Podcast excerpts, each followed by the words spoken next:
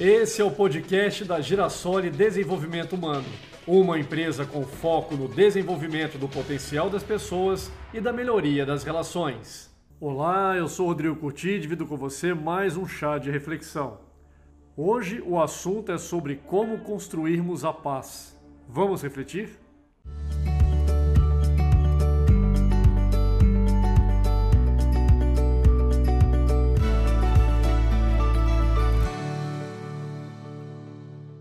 Para construir a paz é necessário cultivar o amor fraterno cada dia. Um amor que se preocupa pelo outro, que vai além de si mesmo.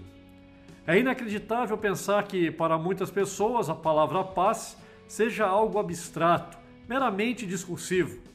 Conquistar a paz é um ideal de todos os seres humanos, mas ela não se resume apenas na ausência de guerras e conflitos. É algo muito mais pessoal e subjetivo do que podemos imaginar, e sem sua manifestação individual, a paz coletiva se torna cada vez mais difícil. Como alcançar um estado de paz quando vivemos rodeados de notícias alarmantes e tragédias cotidianas que são, aliás, a demonstração mais evidente da ausência de paz nos corações?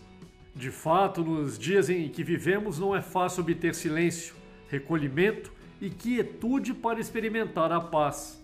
Mas ela pode sim ser alcançada com determinação e vontade.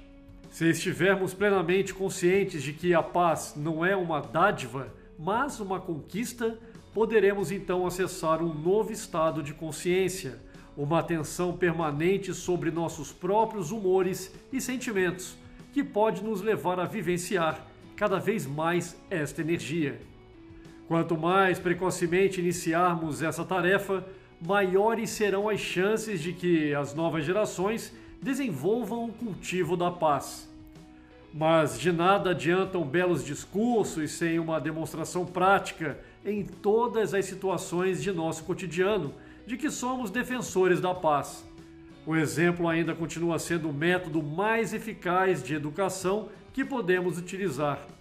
Precisamos decidir a cada momento se reagiremos a uma provocação com violência ou nos manteremos centrados e em sintonia com o nosso verdadeiro eu, aquele que não se importa em ter sempre razão ou com a opinião que outros possam ter a seu respeito. A autoobservação permanente é a única forma de combater a reação emocional instintiva que nos impele para os atos inconscientes de violência, dos quais certamente iremos nos arrepender. Pense nisso e até o próximo chá de reflexão.